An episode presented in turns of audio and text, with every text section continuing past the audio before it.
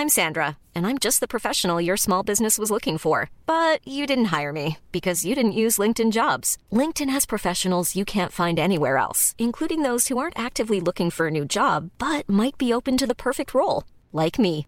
In a given month, over 70% of LinkedIn users don't visit other leading job sites. So if you're not looking on LinkedIn, you'll miss out on great candidates like Sandra. Start hiring professionals like a professional. Post your free job on linkedin.com/people today.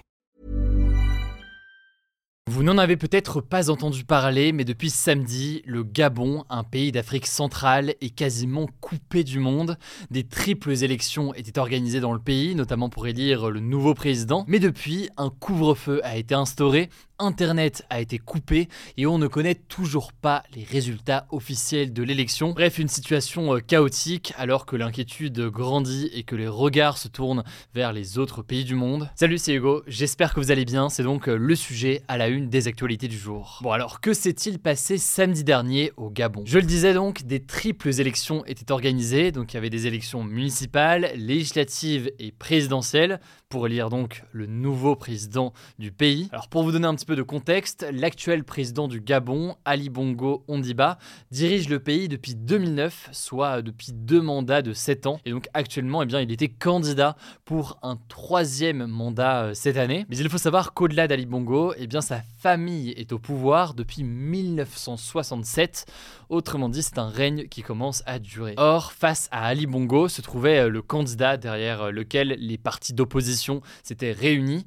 Ce candidat, c'est Albert Ondo Ossa. Le problème, c'est que la dernière élection présidentielle, où Ali Bongo a donc été réélu, c'était en 2016, c'était pour son deuxième mandat, eh bien, cette deuxième élection avait été extrêmement controversée. Alors, à l'époque, après plusieurs jours d'attente, une annonce officielle avait dit qu'Ali Bongo avait été élu avec 5500 voix d'écart et à l'époque, donc, les résultats avaient été contestés et les rapports des observateurs internationaux avaient confirmé des accusations de fraude formulées par l'opposition. Mais malgré ça, Ali Bongo était resté au pouvoir, une grave crise avait suivi, il y avait eu des violences qui avaient éclaté entre des forces de l'ordre et des manifestants. Ça s'était passé notamment à Libreville, qui est la capitale du Gabon. L'Assemblée nationale aussi avait été incendiée et 27 manifestants avaient été tués par la police. Et donc, finalement, donc, Ali Bongo est resté au pouvoir. Dans ce contexte-là, vous le comprenez, cette élection de 2023 était clairement sous tension. D'ailleurs, le gouvernement avait exclu cette fois-ci la présence d'observateurs internationaux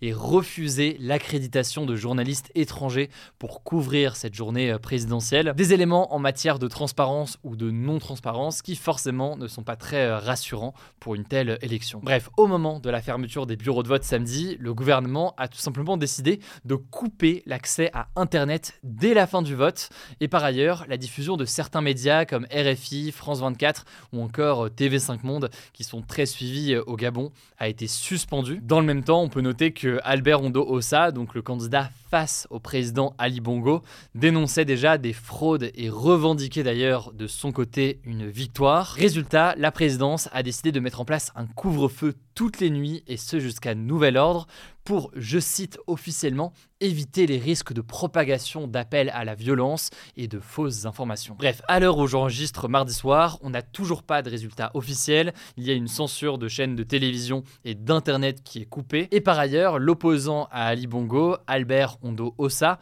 affirme avoir gagné, il dénonce la censure dans le pays, et il appelle donc Ali Bongo à organiser une passation de pouvoir. Alors, au moment où j'enregistre, ni les Nations Unies, ni euh, les du Gabon, dont la France d'ailleurs, n'ont réagi euh, pour le moment. C'est d'ailleurs un silence qui est pointé du doigt, alors que la visite d'Emmanuel Macron au Gabon il y a quelques mois avait été vue par euh, certains habitants du Gabon comme un soutien d'Emmanuel Macron au président actuel Ali Bongo. De son côté, l'ONG Réseau des organisations libres pour la bonne gouvernance du Gabon a réclamé dans un communiqué la levée de l'ensemble des restrictions et des censures, ainsi que le retrait des soldats et des forces de sécurité qui sont euh, déployés dans le pays depuis euh, l'élection. Cette ONG appelle également Ali Bongo à accepter, je cite, la vérité des urnes, dont les premières tendances donnent, selon elle, le candidat de l'opposition en tête.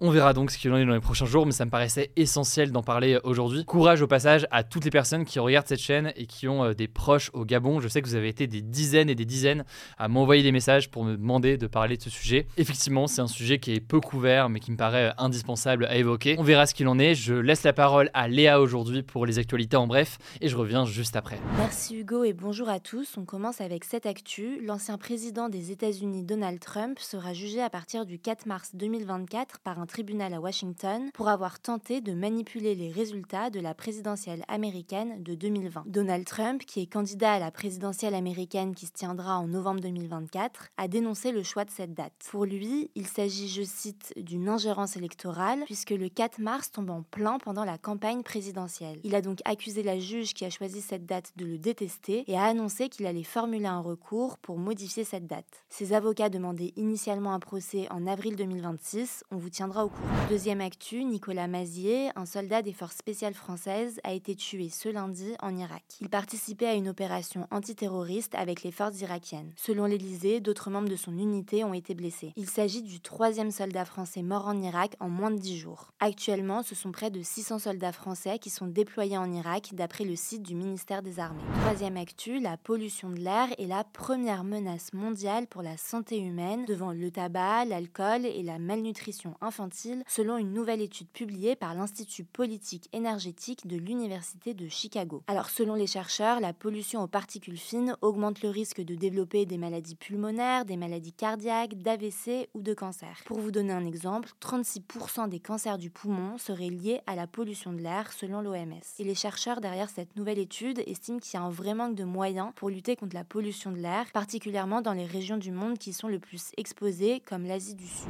Quatrième actu, 91% des stations de ski européennes sont menacées par le réchauffement climatique, selon une étude publiée dans Nature Climate Change. Concrètement, avec la hausse des températures, les stations de ski sont de plus en plus confrontées au manque de neige. Si la hausse des températures globales se limite à 2 degrés, ce sont 53% des stations de ski qui feraient face à un risque élevé de manque de neige. Mais avec une hausse de 4 degrés, ce serait presque l'ensemble des stations de ski qui seraient touchées. La neige artificielle pourrait un peu atténuer ce phénomène, mais elle ne le résoudrait pas entièrement, d'autant plus que fabriquer cette neige contribuerait à l'accélération du changement climatique, puisque cela demande beaucoup d'eau et d'énergie. Cinquième actu, le Japon dénonce un harcèlement chinois depuis qu'il a commencé à rejeter dans la mer des eaux de la centrale nucléaire de Fukushima jeudi dernier. Alors on vous en avait parlé la semaine dernière, cette opération, elle vise à résoudre le problème de stockage des eaux usées de la centrale, utilisées pour maintenir la température du site. Le Japon assure qu'il s'agit d'une opération sans danger, mais la Chine a décidé de suspendre toutes ses importations de produits de la mer en provenance du Japon. Et depuis quelques jours, des actes anti-japonais se multiplient, comme par exemple une vague de harcèlement téléphonique en provenance de Chine à l'encontre des entreprises japonaises, ou encore des jets de pierre sur des écoles japonaises en Chine. Une brique a même été lancée contre l'ambassade japonaise à Pékin, la capitale chinoise. Le ministre japonais des Affaires étrangères a demandé au gouvernement chinois d'appeler ses citoyens à, je cite, agir calmement pour éviter que la situation ne s'aggrave.